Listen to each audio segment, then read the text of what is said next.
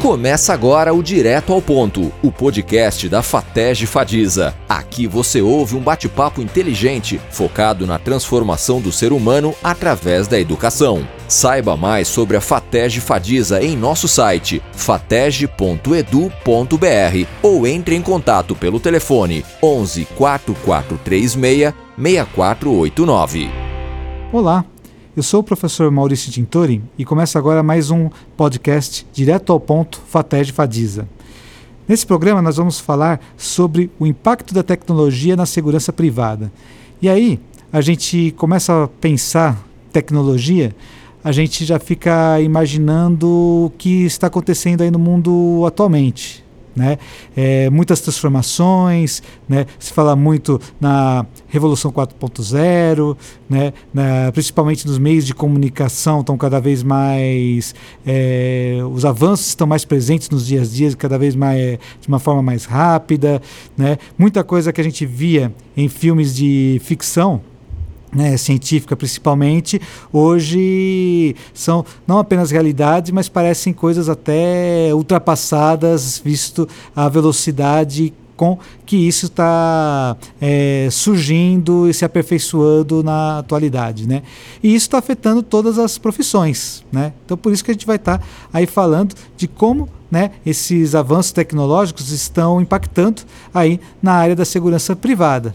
Né? E aliás, quando se fala é, tecnologia e segurança, talvez muita gente já associe filmes como Robocop ou coisas do tipo, né? Eu acho que não é bem disso que a gente vai estar tá falando, mas enfim, acho que muita gente acaba associando a isso. Bom, eu estou aqui hoje com o professor especialista Márcio Miguel, gestor aí do curso de gestão de segurança privada, é, gestão de segurança privada EAD. Né? Olá, professor, tudo bem? Tudo bem. Primeiramente, gostaria de agradecer a FATED pela oportunidade de estar aqui prestigiando né, e falando um pouquinho do nosso curso, dos impactos da tecnologia na segurança. E antes de chegar na, na tecnologia, a crise, na verdade, é nacional. Né? O desemprego está grande aí no nosso país. Né? E com essa crise, chegou também na segurança privada, coisa que isso não acontecia alguns anos atrás. Isso não tinha. A segurança privada, a área de, de vigilante, né, no mais específico, o profissional ele saía de uma empresa e ele entrava em outra. Ele não tinha dificuldade de arrumar emprego. Ele fazia um curso, né, que é a portaria, né, que é a que regulamenta a profissão, que é a portaria 3233 de 2012, exige que se tenha um curso, né, de 200 horas, que é a carga horária mínima, para ser um vigilante. Então ele fazendo esse curso, ele conseguia um emprego facilmente. E hoje a realidade está um pouco diferente. É, devido ao desemprego, muitos outros profissionais de outros setores migraram para a segurança privada. Né? A pessoa se via desempregada e foi fazer um curso de segurança. E a concorrência aumentou. Né? A, a procura por vaga está menor do que a oferta, coisa que não acontecia anteriormente. A gente tinha mais vaga do que pessoas querendo ingressar nessa área. Hoje mudou esse cenário. Então já existe uma dificuldade. Né? As vagas diminuíram devido a essa procura aí ser maior do que a oferta de vagas. E com a tecnologia, né, a segurança eletrônica, que o professor mencionou, né, o monitoramento, a gente fala, quando fala em segurança eletrônica, a gente vem em mente o monitoramento, as câmeras, né, as imagens, o sistema de alarme. Então, a segurança eletrônica, ela substituiu o profissional físico lá, né? onde eu tinha um exemplo de cinco vigilantes, hoje com o monitoramento, eu tiro cinco e deixo um, uma pessoa no monitoramento acompanhando as câmeras e os sistemas de alarme. Então o profissional está com dificuldade de se ingressar nessa área. Então ele tem que se qualificar, né? Hoje não basta fazer o curso de vigilante e ir para a empresa. A portaria sim fala que é só o curso. Mas quando ele vai na empresa, a empresa já exige outros cursos curso de extensões, que também é regulamentado pela Polícia Federal, pela portaria. Então, ele faz o curso, quando ele vai no mercado, a empresa fala, ó, tudo bem, a gente está precisando de vigilante, mas a gente quer com um curso específico nessa área. Aí ele tem que fazer um grandes eventos, um exemplo, armas não letais, porque a empresa contrata esse profissional e quando ela precisar, porque tem um evento, teve a Olimpíadas, teve a Copa recentemente, então ele já tinha o profissional habilitado com esse curso, que é uma extensão ele não precisava sair contratando, ele já tinha o profissional na reserva lá. Ele faz a função normal, quando surgiu o evento ele já tem. Então o profissional hoje ele tem que se qualificar, cada vez se qualificar mais, para ele conseguir entrar. E tem cursos também de, de monitoramento, né, de auxiliar de monitoramento, que ele pode estar tá fazendo para poder ir para essa nova tecnologia aí. Né? Não é tão nova, mas acabou substituindo o profissional fisicamente. E para ser operador de monitoramento, né, antigamente era bem mais simples esse, essa forma de comunicação. É, as câmeras chegavam, né, o pessoal olhava as imagens, que ficava em vídeo, né? Antigamente era videocassete, gravava as imagens ali. Hoje já não é mais assim, né? Em DVR, em computador, fica tudo armazenado, armazenado lá em nuvem, fica tudo guardado. E os alarmes, né? Antigamente os alarmes é, não era só local, né? Dispara a sirene e isso comunicava uma central de monitoramento que podia ser em outro município, em outro estado. O operador identificava o sinal do alarme que chegou, alguém adentrou ao local. Então chegavam os setores e ele tomava providência, mandava ronda, polícia. Esse era o mais básico, né? o monitoramento mais básico. A comunicação era via telefone antigamente. Entrava alguém, o alarme disparava, tinha uma central que discava, né? tinha uma linha telefônica própria para o alarme, ele discava para uma central que chegava no monitoramento, para ele ver os eventos. Aí a, a tecnologia vai aumentando e a criminalidade vai acompanhando, né? Eles perceberam que era via telefone, eles iam e cortavam a linha telefônica do alarme. Ele entrava, ele fazia o, crime, né, roubava, e não chegava o evento no monitoramento. Aí criou-se backups, né? Além do telefone, tinha via rádio também. O sinal era transmitido via rádio. E esse sinal via rádio do alarme era por repetidoras, precisava de antenas para chegar. E também não tinha tanta precisão, né? o sinal às vezes falhava. Aí foi chegando a tecnologia, estou falando de isso lá dos anos 80, né? O celular começou a ficar mais comum. Criaram um backup em celular. Então era três meios de comunicação, era via telefone, rádio e celular. Que o celular tinha local que não tinha também muita comunicação ou tinha um problema de bateria. Às vezes, se não fizesse a manutenção preventiva, às vezes não funcionava nenhum meio de comunicação. E hoje não, né? Hoje essa forma de comunicação é online, é via rede. A pessoa adentrou, chegou o alarme de intrusão, chega remotamente no momento exato que ele entrou, chega na central de monitoramento e o operador vai tomar as providências. Isso, né, em indústria, em shopping, assim, em hospital, né? A gente fala, hospital precisa de segurança? Bastante, né? Você pega um hospital que tem maternidade, a preocupação com, com os bebês ali é enorme, aquilo precisa ser monitorado, precisa ser acompanhado. Os medicamentos, tem medicamento de alto preço ali, né, de alto custo, é, tem além de biometria para as pessoas autorizadas a acessar esse medicamento, já tem um tempo que tem íris também, né? A pessoa coloca o olho ali e se não tiver o cadastro, né, não tiver cadastrado, não, não libera a porta para pegar esse medicamento. Então essa tecnologia vem evoluindo. E nos bancos, né, que acho que é o fator assim que mais a gente vê tecnologia, onde se mais investe, que a gente consegue ver com mais nitidez é nos bancos, nas agências bancárias. Então hoje a Febraban conseguiu uma liminar que os bancos, além de ter todo esse sistema de alarme via rede, né, que comunica imediatamente, ele tem um sistema que chama de autodefesa.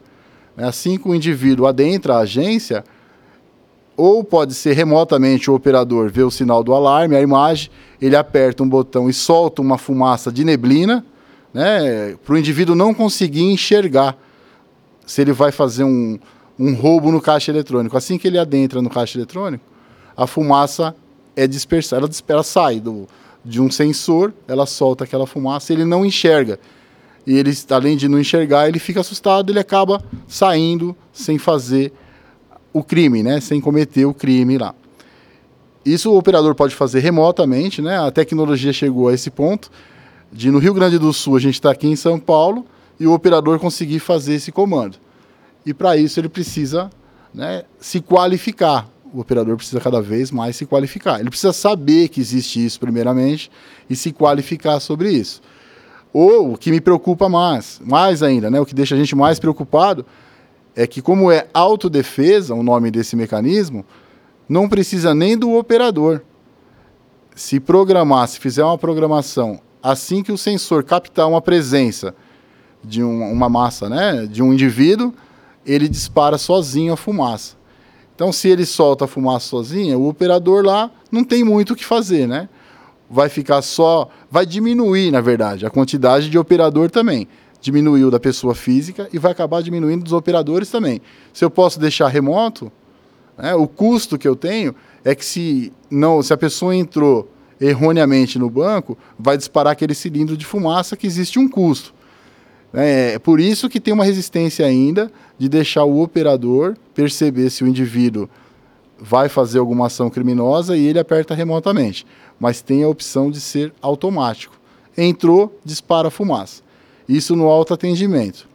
Se o indivíduo estiver mais mal intencionado, em vez de ir só no caixa eletrônico, ele pular para a retaguarda dos caixas, que a gente fala, retaguarda dos cash, que é a parte traseira dos caixas eletrônicos, onde fica os cassetes, o numerário propriamente dito, se ele acessar aquela parte, além da fumaça ali atrás também, solta-se um gás lacrimogênio, onde arde o olho do indivíduo.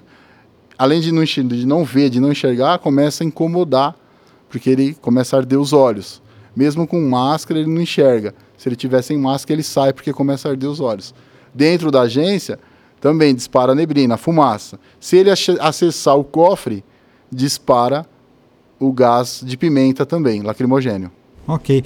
Então, pelo que o senhor está falando, é, tem muitas novidades aí tecnológicas que estão mudando muito o perfil aí da, da, é, da área de segurança privada. Né? Não apenas na questão aí profissional, né, que a gente falou até que tem é, os aspectos positivos e negativos, né, mas também até as próprias empresas, né? Então as empresas e o, é, o gestor dessas empresas ele tem que estar tá, é, antenado a essas novidades tecnológicas, né? Não seria isso? Isso. É, o papel do gestor, né?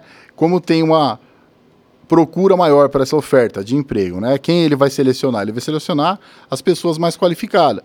Né? Ele como, né, vamos falar que o, a princípio um supervisor, ele que vai recrutar esse pessoal, ele vai escolher os melhores. Ele vai atrás dessas pessoas mais qualificadas. Ele vai fazer um treinamento para quem for necessário. E pode ser também que a pessoa venha a ser coordenador né, de segurança, que aí ele já vai coordenar, né, além de fazer a seleção, vai ficar com o supervisor, ele vai fazer a coordenação dos supervisores e do pessoal de campo. E essa tecnologia, as pessoas têm que conhecer, têm que se atualizar. O nosso curso, além de oferecer, né, desde o curso chama Gestão de Segurança Privada, ele pode ter o objetivo de ser supervisor, coordenador, amanhã ser um gestor mesmo, um gerente de segurança, e posteriormente ele está preparado para ser um diretor, né? Que ele vai dirigir uma empresa dessa e ele vai atrás desses recursos tecnológicos. Ele tem que conhecer dessas novidades de segurança e o curso prepara ele para isso. Né? Ele acaba preparando ele e passando estratégias também. Né? Não adianta você ter os recursos, mas não saber utilizar. Né? O, em condomínio, em condomínio é comum hoje também ter segurança eletrônica, né? além das câmeras, o monitoramento. Né? No veículo, geralmente quem mora em condomínio já viu, além do, do controle para abrir o portão do veículo, tem um controle de pânico, um botão de pânico também. Se ele aperta o pânico, né, vai chegar um sinal silencioso na portaria e o segurança vai entender que aquele morador está rendido, alguém rendeu ele. Vai tomar as medidas assim, as medidas necessárias, vai acionar a polícia o procedimento, né? Vai avisar o síndico que a pessoa está numa situação de risco. Porém, acontece muito porque o morador ele quer entrar, é complicado, ele quer chegar, ele aperta o controle, ele pode apertar por engano o botão de pânico ao invés do controle para abrir o portão. O porteiro vai acionar a polícia ou vai seguir o procedimento lá e depois era um alarme falso. Foi um engano que aconteceu. Então essa estratégia, o gestor tem que também ter esse, essa percepção de estar tá ciente que isto pode acontecer. O morador ele não entende de segurança, né? Ele vai fazer o procedimento da rotina dele. Ele quer chegar em casa, descansar, ou ele quer sair para trabalhar ele pode desenvolver uma, uma, uma, estratégia, né, que o curso oferece estratégias para ele usar. Criar-se, um exemplo, uma vaga, de, uma vaga de pânico. Além desse botão de pânico, criar uma vaga demarcada lá no, no condomínio, a vaga 13. Essa vaga 13, só é permitido encostar nela se o morador estiver coagido ou ele estiver numa situação de perigo. Se ele não apertar o pânico, ou se ele apertou erroneamente e ele encostou naquela vaga, é um recurso a mais. Né? A, o segurança vai tomar as providências necessárias. E isso não precisa só da tecnologia, precisa ter a estratégia de um gestor, de estar tá treinando sua equipe, né? Sim, com certeza, né? E aí eu aproveito, né, até para lembrar, né, que nós temos aí, né, o curso de gestão de segurança privada, é, privada semipresencial, né, é, com algumas matérias EAD, com outras aí presenciais aqui na instituição, mas também temos aí outros cursos EAD é, relacionados à é, área de gestão de segurança privada, como por exemplo MBA em gestão de negócios e segurança privada e né, também aí o curso de graduação né, é, para policiais militares de é, gestão aí de segurança privada. Tá? Então, esses são os cursos que nós temos, né? E o professor Márcio Miguel pode estar tá aí complementando né, mais sobre os cursos, que é, aqueles que se matriculam, qual, o que, que eles vão encontrar aí é, nesses cursos. Sim, o curso, principalmente de graduação, né? Que são dois anos. Né, a graduação são dois anos, ele sai formado tecnólogo e ele sai preparado para ser desde supervisor coordenador, como eu falei, gestor ou até mesmo diretor. Né? O curso prepara ele para qualquer nível. Ele vai sair daí com estratégias, com a visão bem ampla, bem ampla assim para chegar a ser até um diretor. O curso de pós-graduação é um aperfeiçoamento, né? Claro que uma pós-graduação é um diferencial. O profissional ele não pode se limitar, fiz uma graduação e paro nisso. Ele tem que fazer a pós-graduação. E temos gestão de negócios junto com gestão de segurança privada. Então ele vai ter uma visão de negócio, né? Para uma área comercial, para ele ser o diretor, ele vai abaixo dele vai ter uma equipe de segurança, não só a segurança privada propriamente dita, a equipe de bombeiro vai estar com ele, a parte comercial vai estar abaixo dele. Então ele tem que saber de negócios também, né? É uma área bem interessante e junto e se aperfeiçoando, né, com outros cursos de extensão. A faculdade tem um curso de perito também aqui, né? Um perito judicial, que é uma área para segurança privada excelente, o curso de perito judicial, porque é carente de profissional com esse conhecimento específico. Então, se o juiz precisar de uma perícia na área de segurança privada, não existe quase esse profissional. São pouquíssimos que tem. E a faculdade oferece esse curso também.